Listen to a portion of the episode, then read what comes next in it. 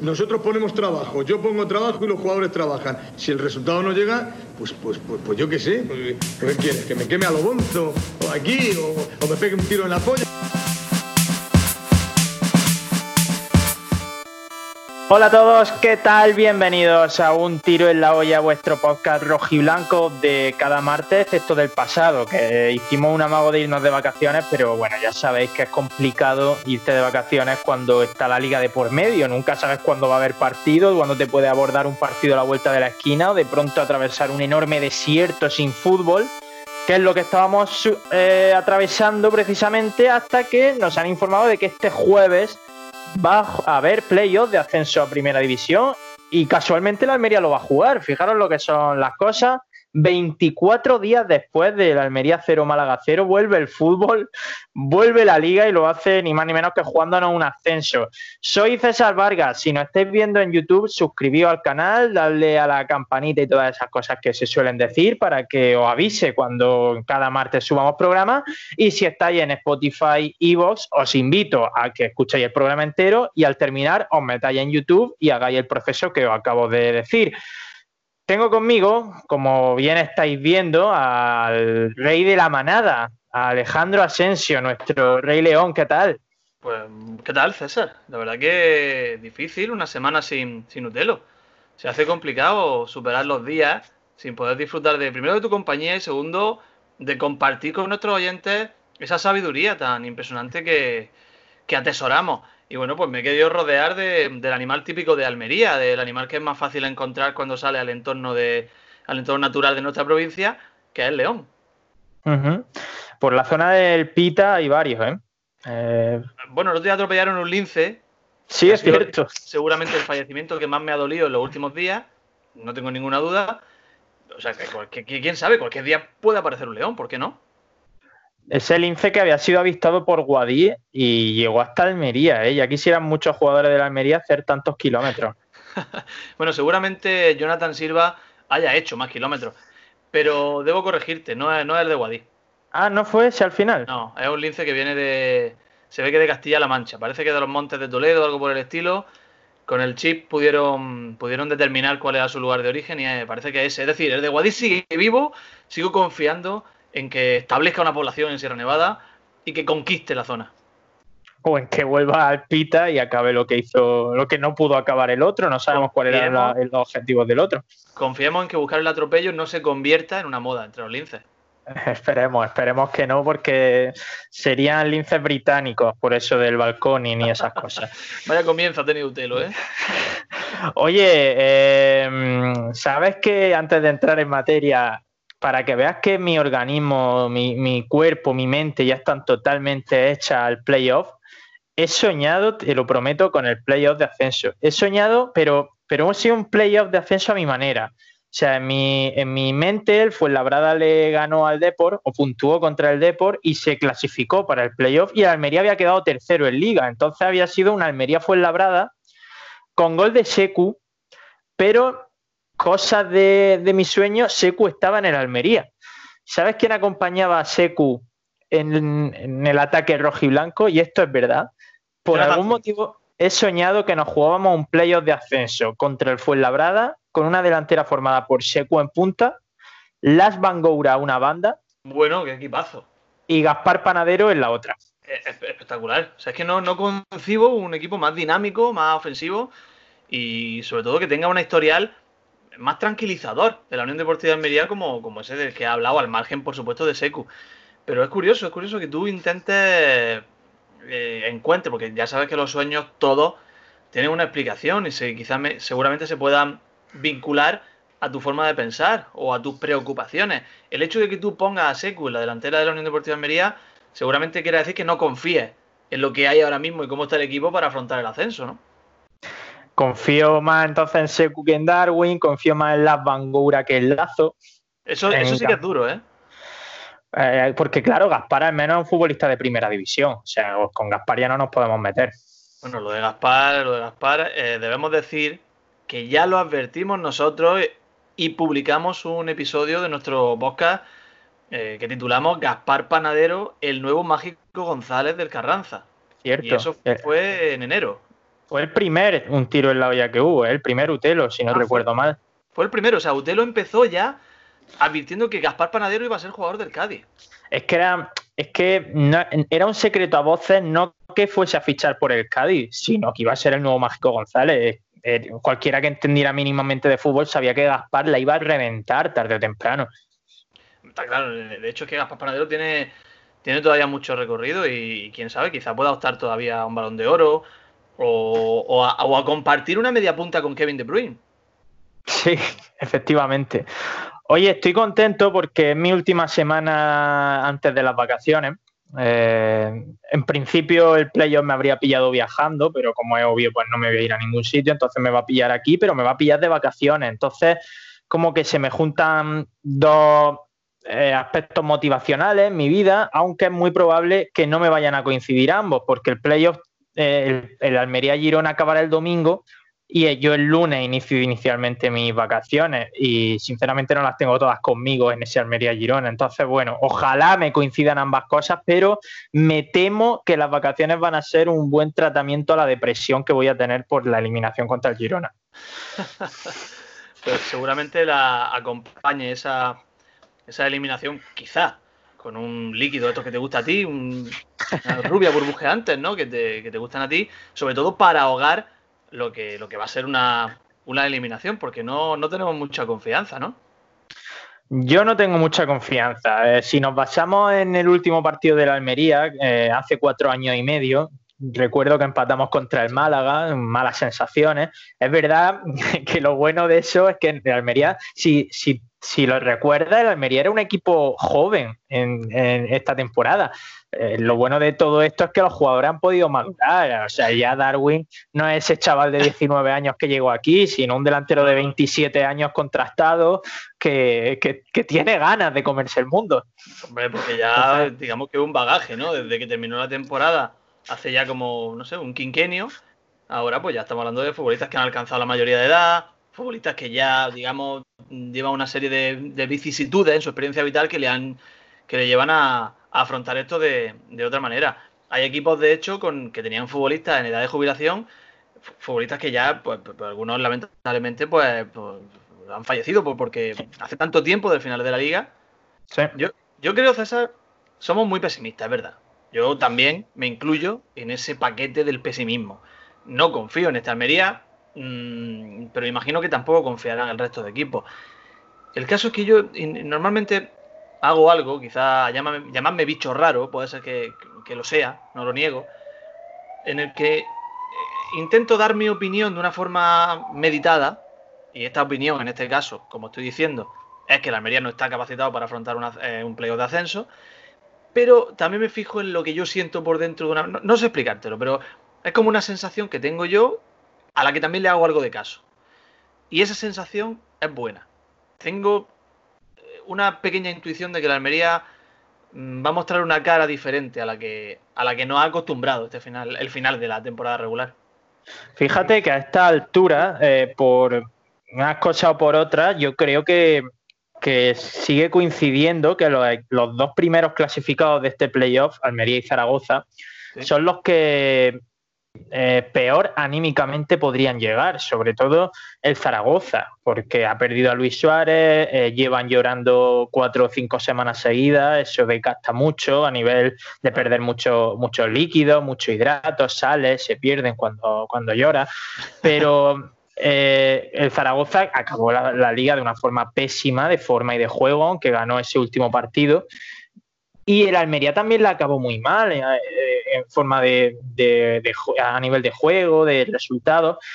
Y es cierto que el Girona creo que sigue con la flecha para arriba. Yo he estado escuchando a Francisco, he estado escuchando a los jugadores y me imprimen un montón de seguridad, de confianza y luego de leche que vamos a decir. Se encontró de pronto con un caramelo y no tiene nada que perder, eh, no se esperaba estar aquí. O sea, el leche ahora mismo es el equipo está en una fiesta. El Eche le da igual 8 que 80. Ellos van a jugar y si ganan bien y si no, pues mira. Pero creo que Almería y Zaragoza son los que tienen el peso en este playoff y por tanto los que tienen más las de, las de perder. Aunque el Almería me está transmitiendo mejores sensaciones por lo que leo, por lo que percibo. pero yo qué sé, será porque somos pesimistas por naturaleza, como, como tú bien dices, que yo creo que Girona y Elche mm, van a estar más desinhibidos en este playoff. Bueno, he cambiado la imagen, habrá observado, he quitado los leones y he apostado por un animal, un caballo, que es algo más, ah, fácil de... Son caballos, ah, vale, no, es que los leones sí los reconozco bien al ser de la zona, pero no sabía qué animal era ese que Bueno, en este caso, esta imagen es mía, esta foto la he hecho yo, la hice este fin de semana que estuve en el Veleta, subí al Veleta, la verdad que una, una experiencia estupenda, desde donde pude observar el maravilloso mar de Alborán y al mismo tiempo el mar de plástico de ahí de, en fin, del campo de, de, Dalía, que lo conoces tú muy bien. Bueno, lo que íbamos, Elche, totalmente desinhibido. Para mí el Elche es el favorito al ascenso. El Elche porque se han, se han encontrado con eso, con, con, la situación de que va a jugar un playoff que yo creo que ya daban por perdido hace, hace semanas. No solo por esta situación, sino que se han encontrado y eso, eh, digamos que lo va, lo va a aupar y su nivel anímico se va a ver totalmente beneficiado. Entonces el Elche, para mí es candidato. En cualquier caso, eh, esto no deja de ser una fase final de un torneo, como puede ser la Champions, como puede ser un Mundial, con el añadido de que estamos hablando de que se juega a doble partido. Mm, creo que de los cuatro equipos de arriba, el mejor preparado o, el más fuerte para eso es el Almería, en mi opinión. Eh, a nivel de plantilla y a nivel físico por su juventud. Creo que es un equipo que, que a doble partido es muy difícil de batir. Aún así, esto es una lotería y aquí puede pasar cualquier cosa. Eh, los cuatro equipos son fortísimos, los cuatro equipos que el Zaragoza se ve un poquito mermado por la pérdida de Luis Suárez y sobre todo por la pérdida también de sales minerales, que tienen los músculos muy mal de tanto llorar, como tú dices. Y bueno, y por supuesto, ¿qué decir de Girona? Ese Girona con Estuani, como Estuani se le ponga que quiere subir a primera, pues ya podemos terminar la competición. Bueno, es que ahí el Zaragoza sí, sí tiene las de perder, porque yo recuerdo cuando eh, hace una semana, hablando aquí con mis amigos, con mi círculo, decía, fíjate que, han llegado a playoff los tres equipos con mejores delanteros de la categoría, que para mí eran Estuani, Luis Suárez y, Darwin. Luis Suárez ya no está. Para mí es ahí el Zaragoza sí, eh, sí, ha perdido un, gran valor. No digo que sea motivo para suspender el playoff y ascenderlo a ellos directamente, como han estado solicitando, pero es verdad que, ellos tenían un jugador diferencial, el Almería tiene otro jugador diferencial y el Girona tiene el suyo. Y el perder eh, al el Zaragoza al suyo hace que estén en desventaja, eso es obvio. Entonces, bueno. El, refranero popular, el refranero popular tiene mucho de sabiduría popular. Y yo creo que todo el mundo ha seguido el mantra de que el que no llora no mama. Y entonces, pues bueno, pues vamos a llorar mucho y seguramente eh, alguien nos haga caso y si por un lado no pillamos algo, lo pillemos por otro. Aquí todo el mundo está llorando y todo el mundo está a ver lo, a ver lo que pilla. Y bueno, pues, pues ahí tenemos quizá esa actitud que, ha adoptado el, Zaragoza de quejarse por perder un delantero que, como tú dices, va a ser, tiene una importancia capital dentro de, dentro de la plantilla y por algo, eh, seguramente esa posición de 9, el gol, sea lo que mejor se ha pagado y lo que mejor se paga en, el fútbol. Porque al final puedes hacer las cosas muy bien y puedes defender muy bien, pero si no tiene alguien ahí con gol, no va a ningún sitio. Luego haremos una. Seguiremos comparando a los cuatro equipos que se han clasificado para el playoff a nivel de, preparación, cómo están, pero también te voy a decir una cosa. Eh, nos estamos contando con el factor eh, Pepe, el factor José Gómez, eh, que de pronto, o sea, no sabemos nada de ese hombre, quiero decir, lo mismo te planta un equipo con siete defensas que de pronto la Almería el fútbol total de la Holanda de, de del 74, o sea, es un, entrenador del que no sabemos nada, es verdad que yo he estado mirando un poco eh, su, etapa, y cuando digo mirando me refiero analizando alineaciones, etcétera, su etapa en Río Ave y Marítimo, que son las dos últimas que ha tenido, y no parece que vaya a inventar la pólvora. Quiero decir, 4-2-3-1, 4-4-2, no parece que vaya a venir con cinco defensas, ni con una línea de tres atrás, ni, ni con nada del otro mundo. Entonces, bueno, todo nos invita a pensar que la alineación va a ser la que más o menos tenemos en mente. Eh, Juan Muñoz Darwin, Lazo, Bada, no sabemos si Corpa, con doble pivote, en fin, no parece que vaya a dictar mucho de eso, ¿eh? No, sí, realmente, ¿qué puedes esperar de, Pepe, de Pepe Gómez? Pues que, no venga aquí a inventar ahora el cuadrado mágico de Carlos Queiroz. que simplemente intente de alguna forma poner a los mejores.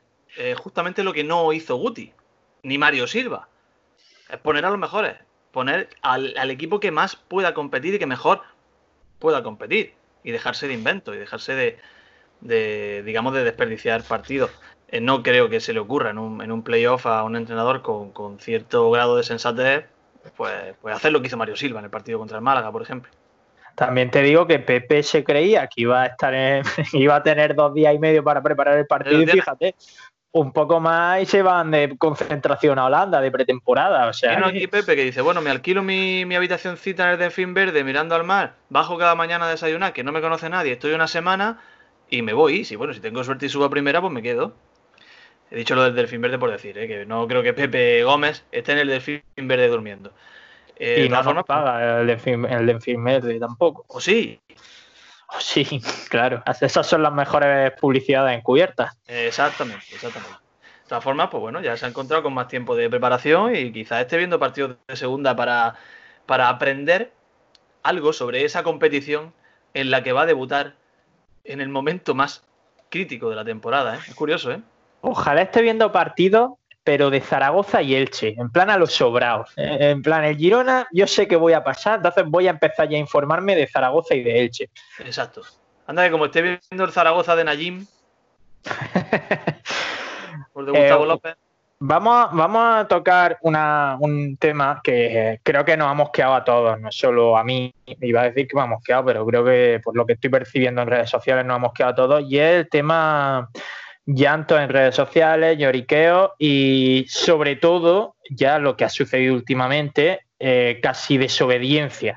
Eh, la liga intentó eh, que los futbolistas se concentraran para este playoff, a lo que la Asociación de Futbolistas Españoles, la AFE, el sindicato, dijo que no, dijo que no se podía obligar a, a algo así. ¿Y qué ha pasado a partir de ahí? Bueno, pues que la liga simplemente lo ha podido recomendar. En cuanto a la liga, lo recomendó el Almería, que ha tenido un comportamiento ejemplar durante todo este tiempo, bajo mi punto de vista, mm, accedió y está en el Hotel Gran Fama de la capital desde hace un par de días.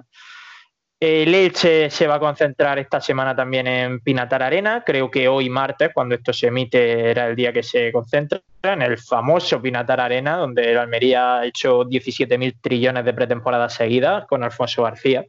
Y donde se cambió a Trujillo por Saberhitch. Tampoco hay que olvidar. Sí, donde se cambió Trujillo por Saberhitch, efectivamente. Y eh, el Girona estaba meditándolo, es lo último que sé. El Girona estaba tanteando el terreno a ver si, se, si podía o no eh, concentrarse, pero el Zaragoza no. El Zaragoza pues, ha decidido que, que con ellos no va lo de concentrarse y no lo van a hacer, o al menos en el momento en el que se está grabando esto, lunes por la tarde, 6 de la tarde, el Zaragoza no ha emitido ningún comunicado diciendo que se vaya a concentrar. ¿Qué puede acarrear esto? Pues que Elche y Almería no van a contagiarse, salvo que hubiera un contagiado asintomático en esa expedición, pero bueno, están dando todos negativos en sus PCR, no, debe, no, no tendría por qué haber nadie. Y el Zaragoza sí va a tener ese riesgo. Yo no sé si lo están haciendo aposta con el objetivo de contagiar a alguien y volver a garantizar el playoff, pero esto ya está pasando de castaño oscuro, tío. Bueno, realmente si no hay exigencia por parte de la liga de que, el Zaragoza realmente tiene que concentrarse, ellos simplemente están cumpliendo con, con la ley, ¿no? Digamos, por decirlo de alguna manera, no están infringiendo ningún tipo de norma. Ahora, Mm, sí, yo creo, yo también lo he pensado que quizá pensando mal, pues eh, al Zaragoza que le interesa, le interesa ralentizar esto mucho para llegar a tensar la cuerda al máximo y que finalmente pues algún tribunal de algo pues acabe diciendo que lo más justo y lo mejor para la, para la competición y sobre todo teniendo en cuenta el agravante de la situación sanitaria que vivimos, que es grave, pues es que la, que la competición termine como está quizá ellos piensan que lo que sucedería sería que, el tercer clasificado subiera. No lo sé. Pero sí, para mí es sospechoso. Siguen, siguen los lloriqueos. He estado ojeando el Twitter del Zaragoza. No sé si sabes que ahora mismo, hace un ratito, la federación ha dicho que van a subir todos los equipos que estaban pendientes, que tenían pendiente su partido, porque el Marino dio positivo por COVID, varios jugadores, no podía jugar contra el Linares y la federación ha dicho, mira, dejaos de rollo, subís todo y ya está. Pues han subido todos de tercera a segunda vez, una decisión que no se entiende muy bien, pero bueno. Y el Zaragoza, que está al acecho siempre, eh, ha puesto un tuit, ha juntado el enlace de, la federación, de suben a segunda vez los cuatro equipos que no pudieron disputar la fase de ascenso. Y ha puesto el Zaragoza. La decisión se ha adoptado ante la imposibilidad de encontrar fechas para disputar los partidos que habían sido programados y por un principio de prudencia sanitaria ante los rebrotes de la última fecha. Y ha nombrado a la liga con el iconito este de así, eh, de duda, de mano en la barbilla, estoy, estoy reflexionando. Ya está bien, tío, qué pesado que jugáis en dos días, macho. Ya está, hombre. No, sé. Eh, vamos, a mí no. Para mí carece de, completo sentido. Primero, el, siquiera plantearse una primera división de 24 equipos. bueno, sí. Creo que es una locura. Creo que no hay por dónde cogerlo. No sería, no sería una competición seria. Y segundo, comparar el hecho de que en segunda B se le haya dado la, opción de subir a esos cuatro equipos que no pudieron disputar el playoff de ascenso, la eliminatoria de ascenso, más aún teniendo en cuenta que la segunda vez se está reformando y que la segunda vez es una competición mucho más moldeable. De hecho, no se sabe cómo va a ser. Puede ser que haya cinco grupos. Entonces, eh, no se sabe realmente qué busca la, federación. Todavía no ha, dado indicaciones claras de qué va a ser la próxima segunda vez, de cómo se va a llamar, de qué formato va a tener, de qué grupo va a tener. Entonces creo que no es comparable. No puedes comparar un fútbol no profesional o semiprofesional con un fútbol profesional.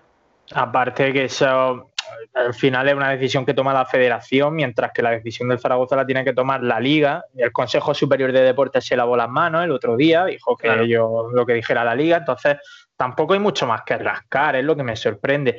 Eh, a mí me gustaría hacer una reflexión porque yo creo que al final esto deja en evidencia que todos los aficionados al fútbol somos imbéciles, independientemente del color de la camiseta que, tengamos, vaya. Eh, lo estamos viendo con la gente del Deport, que está llevando hasta el final la pantomima de que han sido perjudicados. Lo estamos viendo ahora con los del Zaragoza, que cada día lloran por una cosa diferente. Y estoy seguro de que si en vez de Luis Suárez hubiera sido Darwin el que se hubiera ido, hubiera venido el Valencia y hubiera pagado 10 millones por Estuani, Almería y Girona estarían quejándose y sus aficionados estaríamos lloriqueando por redes sociales, porque al final creo que somos todos iguales, ¿no? No, estoy leyendo mucha superioridad moral de gente de Girona, de Elche, de Fuenlabrada, de Almería, diciéndole a los de Zaragoza, ya está bien, mirad cómo nosotros no nos quejamos, tal yo creo que nos quejaríamos, sinceramente. Y no es una crítica hacia nosotros, es una crítica hacia todos. Al final te vuelves demasiado irracional por estas cosas. Voy a volver a tirar de refranero popular y en este caso voy a citar lo de que en, todo, en todas partes cuecen habas. Y eso es una realidad. somos iguales en todos sitios.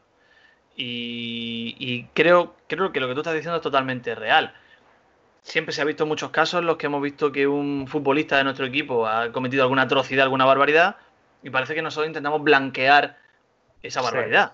Una entrada, un penalti. Cuando lo vemos en el, en el otro o con otra camiseta, cuando nos afecta a nosotros nos quejamos. Entonces, em, creo que de todo tu speech y de esta contestación mía, lo más destacable o lo que a mí más me representa y con lo que yo más me alineo es con que los aficionados al fútbol somos imbéciles. Creo que ahí se resume todo. En primera persona del plural, ¿eh? O quizá podríamos decir, las personas, los seres humanos, somos imbéciles. Sí, al final el fútbol, como siempre se dice, es un reflejo de la sociedad. Sí, es el termómetro social, sí. Pero yo creo que yo soy más imbécil como aficionado que como ser humano. Eh, no tengas ninguna duda, porque al final, el, digamos, la pasión, en mayor o menor grado, te hace radicalizarte un poco más. Y claro. Te hace ver las cosas de una forma diferente y, muchas veces nos nubla la vista. Entonces, por eso quizá la madurez, la experiencia, la sensatez, te lleva un poco a moderarte. La moderación al final nos acerca, acerca todas las opiniones, también en el fútbol. Y aunque es muy bonito el sentarte con un aficionado y decir, con un aficionado rival al tuyo, y decirle, te felicito porque me has ganado, por dentro no lo sientes así. Entonces la clave está en eso, en, acabar, en, terminar siendo moderado y que haya alguien ajeno a nosotros que sea el que dirija el cotarro. Porque En reprimir tu ira hasta que llegue un momento en el que tengas que expulsarla hacia algún sitio, preferiblemente con un ser querido que no vaya a ser, o sea, para que no montar ningún espectáculo público. Eso es lo que les recomendamos a nuestros oyentes. O que si tienen que pegarle a algo o a alguien, pues, por lo menos en mi caso, que, que ese golpe lo reciba al sofá. También, también. La mesa no, que es menos resistente por norma general. La mesita que hay siempre enfrente del sofá, esa mesa tiene las patas muy cortas a nivel de golpe. Totalmente. Y no tener nunca, nunca, cuando estás viendo un partido de la Almería, nunca tener nada en la mano. Nunca. Porque no sabes cuál puede ser la dirección de ese objeto. Efectivamente. Oye, ¿te parece que hagamos el viaje en el tiempo que teníamos planeado hacer? Mientras buscas el vídeo y el minuto que habíamos acordado, voy explicándolo eh, a nuestro oyente. Y es que queríamos hacer un poco de reaccionando a una prueba, ¿no? Y, y hemos pensado, ya que se viene un partido de playoff, ya que se viene una Almería Girona en Montilivi, eh, creo que blanco y en botella. No hemos sido aquel mágico mes de junio de 2013 en el que el Girona y la Unión Deportiva Almería se enfrentaban en la ida de la final del playoff de ascenso y el Almería vencía por 0-1 con gol de Charles. Os acordaréis todos perfectamente. Os vamos a dejar el resumen en la cajita de descripción por si queréis todos eh, seguirlo a la par que nosotros. Y vamos a empezar eh, a partir del minuto 1.20, dura 5 minutos y medio resumen, no queremos meteros tanta chapa, pero sí a partir del minuto 1.20, 1.25, que es cuando ya se pone candente la cosa, vamos a empezar a comentarlo. ¿Lo tienes, Ascensión? Sí, lo tengo aquí. Nosotros simplemente, pues bueno, lo se escuchará de fondo mientras nosotros vamos, vamos viéndolo y, lo vamos comentando, que tiene, hay mucha tela que cortar. Empezamos primero por la alineación, César. Venga, vamos con la alineación. Te cedo a ti los honores porque el gol de Soriano siempre es tuyo. Esta sección es para ti. Bueno, no sé si no llega a ser gol de Soriano, pero, pero casi, pero casi. ¿Lo tienes, ¿La tienes tú delante, la alineación? Yo, la tengo delante. ¿Quieres que te la vaya diciendo? No, no, la tengo aquí. ah, vale, venga, pues. pues bueno, pues el, partido, el partido arbitrado por el mítico Arias López, que no sé si le ves cara un poco de, no sé, de, salir directamente del kiosco Amalia después de haberse tomado 15 o 20 americanos. Ese, ese, gesto tranquilo, un poco, digamos, socarrón. Bueno, Esteban en portería, defensa de cuatro con Gunino, banda derecha, Cristian Fernández, banda izquierda, y pareja de centrales de ensueño, formada por Ángel Trujillo, el mejor Ángel Trujillo que yo he visto en Almería, también hay que decirlo, y tu amigo, mi amigo, amigo de Utelo, Hernán Darío Pellerano. ¿Qué te dice la defensa? Pues mira, me dice que Gunino fue un poco un pan sin sal para todos, eh, se alternó con Rafita esa temporada, de hecho, no, no hizo mal papel, pero es verdad que no dejó excesiva huella, pero me sorprende la poca huella que siempre ha dejado Cristian Fernández en Almería. Ese año hizo 6-7 goles, muchísimos para un lateral izquierdo, hizo un temporadón, es verdad que luego se fue, solo estuvo esa temporada, pero no se le recuerda especialmente a Cristian y a mí me parecía un jugadorazo, me pareció clave en el ascenso. Es verdad que hizo una temporada muy seria, le dio mucha solidez al costado izquierdo de la defensa y el problema está en que quizás al salir de aquí, no sé si ha habido algunas desavenencias con el club y algún gesto feo que ha tenido, no sé. El típico guarro, ¿eh? El típico guarro cuando está en el otro equipo, el típico que te cae mal, como Soriano era. El típico jugador... pero tenía telita si era su, si era su rival, ¿eh? Es que esos jugadores al final lo necesitas. Lo necesitas porque son los que te hacen competir. Y bueno, por lo demás, pues, como digo, Trujillo, una temporada muy, muy seria que hizo y un inicio de primera división que aunque Trujillo haya terminado tan mal como ha terminado aquí, empezó la temporada genial, que fue lo que le valió para fichar por el Levante. Yo recuerdo ese partido con el Villarreal en el inicio en primera, que, era súper expeditivo, muy bien en la marca cuerpo a cuerpo. Es verdad que en las piernas nunca ha tenido dos pies, un pie derecho y un pie izquierdo, siempre han sido dos pies izquierdos a la hora de sacar la pelota. Eso es cierto, pero defensivamente impecable, ¿eh? Impecable, siempre lo hemos dicho y yo siempre lo diré, de esos jugadores que brillan más con un buen central al lado. Quizá no es no debes cargar nunca el peso de la defensa en él, como ha pasado estos últimos años, pero bueno, al lado de un Pellerano, al lado de un Pellerano Torsiglieri, como cuando se empezó a poner esa defensa de 5, pues te puede, te puede cumplir cuando no estaba medio ciego, claro. Ahora ya al final las consecuencias, los problemas físicos lo ha, lo ha acarreado también en el, a nivel técnico, eso es que es, inevitable. Y bueno, vámonos al centro, porque el centro de la del, del campo, perdón, Es quizá el, que más veces se ha repetido, eso estaría, habría que verlo. La, tripleta de futbolistas que más veces han compartido alineación con en Almería, que son Miguel Ángel Corona, Fernando Soriano y tu amigo José Antonio García Rabasco Berza. Vaya medio centro, ¿eh? A un buen nivel, los tres. Mm, lo tengo que decir, yo soy objetivo. Berza hizo una muy buena temporada ese año. Lástima que luego pues, la primera división fuera otro cantar. Y Corona y Soriano, ¿qué vamos a decir? Ya en una etapa de madurez futbolística absoluta, ya eran leyenda aquí, ya tenían esa seguridad en sí mismos, los timoneles del vestuario para bien y para mal. Y, muy buena temporada de ambos también. O sea que, Corona y Soriano, eh, que al final tendemos a quedarnos con los, con los últimos momentos de los jugadores en los equipos.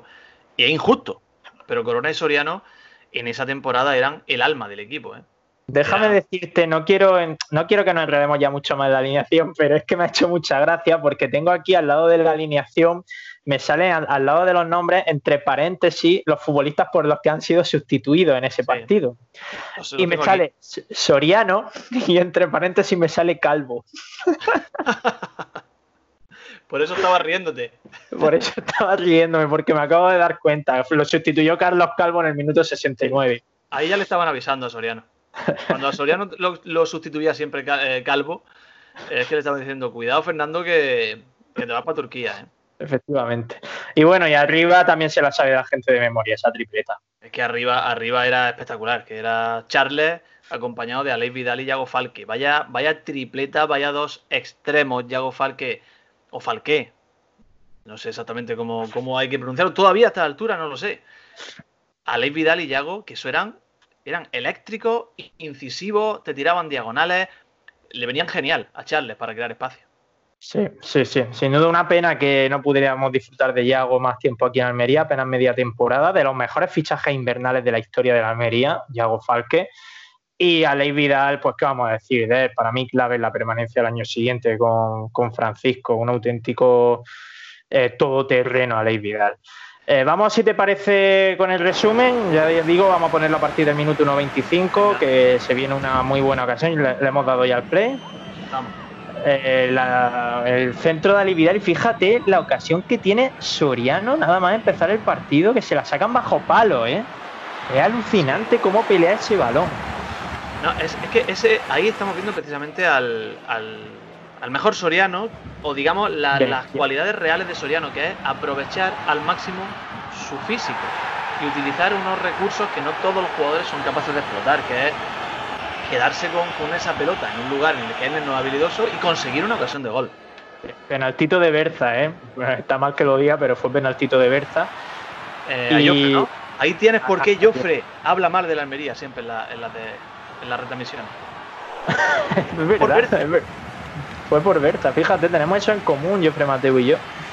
Eh, tú, le, no lo estás parando, ¿no? Eh, no, no, yo no lo estoy parando. Estoy viendo ahora mismo la parada de Esteban, así luciéndose un poquito. Y aquí viene el gol. Es un despeje de Cristian, si no me equivoco. Charles se la cede a Corona de cabeza, que le pone un melón, pero fíjate cómo lo aprovecha, ¿eh? Yo es que estoy viendo la, la parada de Esteban a un remate bombeado al segundo palo, que bien podía haber cambiado eh, al final lo que pasó en la, eliminatoria. Y ahora estoy viendo aquí a, Charles, que se le ha cedido a, Corona. Buen balón de Corona, maravilloso. Y bueno, la definición de Charles, ¿qué voy a decir? es que eso es un gol, eso es un goleador, eso es un 9. Ese recurso de meter el exterior de la, de la bota en un balón que te viene botando, que te viene un portero, que te viene un defensa por detrás, pues es lo que, lo que consigue que un equipo esté arriba o no. Es un, un delanterazo, Charles. Qué maravillosa la imagen de los poquitos almerienses que fueron a, a, Montilivi. No sé si es Yago Falker que da ese pelotazo, pero, pero bueno, en cualquier caso, una contra de, libro la que hacen entre Corona y Charles. Y ya estamos viendo la segunda parte, no sé, no, no es la segunda parte, estamos viendo al Girona seguir atacando. Tuvo varias el Girona, es verdad que quizá ninguna clamorosa hasta el momento. Ese era, eh, que ha sido Sanchón, creo que un buen, buen lanzamiento que tiene Esteban abajo, bien. Eh, estaba también Marcos Tebar, mm, por ahí, Juan Luz, Gerard Bordá era el delantero del Girona. Porque cuando dices Marcos Tebar siempre me arranca una sonrisa ese nombre. el penalti de Gunino, ¿eh? La mano inocente de Gunino. y Esteban va a parar, eh, hablo de memoria, su único penalti con la Unión Deportiva Almería. A mí también me parece que es el único. Fíjate en qué momento. Penalti muy tonto de Unino, por cierto, ¿eh? ¿Qué necesidad tiene de sacar la mano ahí? Penalti absurdo, lo tira, lo tira fatal Felipe Sanchón, eh, todo hay que decirlo, y lo para con los pies. Y fíjate esta qué clara es Asensio, un córner de la Almería, maraña dentro del área. Eh, no es esta, hay luego otra, esta es de Cristian. clara también, ¿eh? Esta es de Para dónde de Isabel Becerra. Fíjate de Cristian qué clara. Claro, porque esa jugada. Yo estoy viendo ahora la, de Cristian, claro, que queda dentro del área y que, se, que, la para Becerra con la cabeza. Esta es la que te digo, la que viene a continuación. Otro córner, nuevo barullo dentro del área y se queda el balón botando a puerta vacía sin que nadie atine. La tiene, creo que ha sido Corona, la tiene también Charles y acaban estrellando la pelota en repetidas ocasiones en el cuerpo de Becerra. Era el 0-2, clarísimo. Será para, para resolver ahí la eliminatoria. Qué barbaridad buenísima. A ver, porque aquí se viene. ¿Quién es este? 17, ¿quién es? ¿Este hombre? Estamos viendo la repetida y. Estamos viendo la ¡Oh! Se ha parado valía de Esteban. ¿Cómo vuela, chaval, Esteban? ¿Qué esa? ¿Cómo vuela, tío? ¡Oh! ¿Quién remata? Esteban. Mira, ya está tu colega Jonathan Zongo para deleitar a la grada de Montilivi, ¿eh? Ojo, ¿eh? Qué, qué habilidoso es, ¿eh? Qué bueno el burkinés. El le da a Ley. Uf, qué bueno era Isaac Becerra, tío, para Don también. Sí, porque a Ley lo hace, no lo hace mal, ¿eh? Porque busca con el exterior el palo largo y Becerra se anticipa precisamente a eso. Telegrafía mucho a Ley.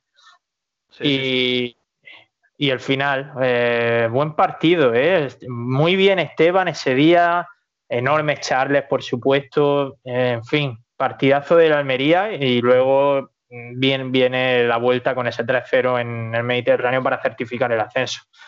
Pues bueno, pues que se repita la historia, que se repita la historia de, aquello. Recuerdo muy bien eh, la previa precisamente del, partido, del, que fue ya definitivo para, para, el, para el ascenso.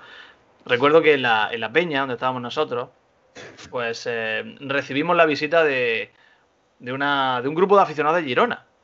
Sí. Y me llamaron la atención, de verdad, que no se enfade nadie, ¿eh? Eran, eran raros. No sé, era gente rara. Era, eh, eran como unos aficionados que habían buscado y que lo habían traído un poco a la fuerza. Era un equipo por hacerse.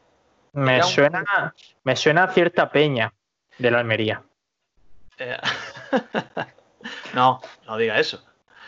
Bueno, era un equipo, era un aficionado por una afición por hacerse, que todavía, porque ese, ese lleno de Montilivi es totalmente artificial, es un lleno eh, digamos, al calor del playoff. Hoy día no es así, ¿eh? Hoy día ya es una afición más madura, una afición que ya ha disfrutado de primera división. Y, años. Y que, ya la, camiseta y el escudo juegan un poco. Es decir, que, bueno, veremos. Bueno, de hecho, ya, mm, por mucho que duela decirlo, le pisan los talones ya a la Almería a nivel histórico en cuanto a temporada en primera división. Creo que han estado cuatro, la Unión Deportiva Almería ha estado seis. Entonces, en ese aspecto, pues somos clubes similares, entidades similares, aunque es cierto que aquí no hemos tenido esa influencia tan grande del Fútbol Club Barcelona y por tanto hay un poco más de independencia de la que hay allí. No, no, es buena, no bueno el término independencia, quizá hablando de Girona, pero, bueno, me había entendido. Pero yo creo que parece que, que la influencia de elegido no es la misma que la que tiene Girona con el Barça, ¿no? Efectivamente, efectivamente, ni la de elegido. En mi caso, la del poliaguadulce sí es fuerte, ¿eh? pero me he sabido mantener firme en mis convicciones. Es decir, que el poliegido te. Bueno, el poliegido ya no existe. ¿El elegido te tienta, te tienta a hacerte de su proyecto? No, no, no, elegido no. El, poliagua dulce en todo caso. Yo de elegido ni agua. Ni en el caso de, de, que te encontrase un día ante la tesitura de un duelo durísimo, Unión Deportiva Almería, Polideportivo Aguadulce, en segunda división o en primera, ¿por quién te irías? Hombre, yo iría, sería un ultra del Poliaguadulce. Iría contra el fútbol moderno, contra el club grande, contra el capital extranjero, en fin. A pesar de que te atacara un perro en un partido un día. Efectivamente, Fíjate si quiero al Poliaguadulce que sufrí el ataque de un perro defendiendo los colores. De, ese equipo. Bueno, Asensio, pues aquí lo vamos a dejar. Si te parece que 40 minutitos de Utelo, no estuvimos la semana pasada, lo debíamos a nuestra audiencia este, este ratito. Y oye, ojalá la próxima vez que podríamos hacer, siempre lo digo, pero podríamos hacer un Utelo Express el jueves, si te parece, después de la Almería Girona. Yo puedo hacer un Utelo Express en todo momento, en cualquier sitio, ya esté en la playa, ya esté tomándome algo en un bar. Bueno, sí, tomándome algo en un bar. Iba a decir con amigos, con amigos no. Hay que reducir las quedadas. Hay que estar con gente de confianza, cercano a nosotros.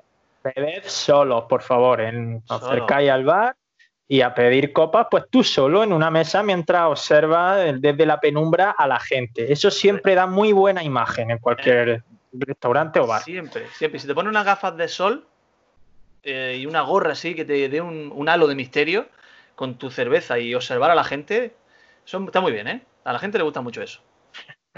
Pues Alejandro Asensio, nos vamos, vamos informando de lo que hagamos en, redes sociales, ¿vale? Si hay Utelo Express el jueves lo diremos, seguramente haya. Y... No me, quiero, ir sin decir una cosa, y es que mm, no, no os narramos los partidos en directo utilistas porque no pagamos los derechos. Si alguien fuera capaz de decir, vamos a, vamos a, vamos a, subvencionar a esta gente, que pague los derechos de la liga y que pueda narrar los partidos, os llevaréis muchas sorpresas, utilistas, ¿eh? Ahí lo dejo, ¿eh? Sí, la verdad es que sí. No sé. Eh, aunque mm, no prometo que no rompiese la tele yo en alguna retransmisión. Soy como uno de estos streamers locos que se pican mucho cuando, cuando están en acción. Somos innovadores en todos los aspectos. Efectivamente. En fin, Alejandro Asensi, un abrazo. Un abrazo, César, compañero. También me voy a despedir de, vosotros. Estáis escuchando ya cervezas vacías de Pepe Maña y Sebastián Dubarbier. Eh, lo dicho, semana grande, semana de fútbol, de playoff, semana en la que se puede iniciar, se puede poner la primera piedra de ese ascenso a Primera División, ojalá. Y aquí os lo estaremos contando en un tiro en la olla. Soy César Vargas, suscribíos a todo, me da igual, a todo donde lo que se os ocurra, suscribíos. Un abrazo a todos, adiós.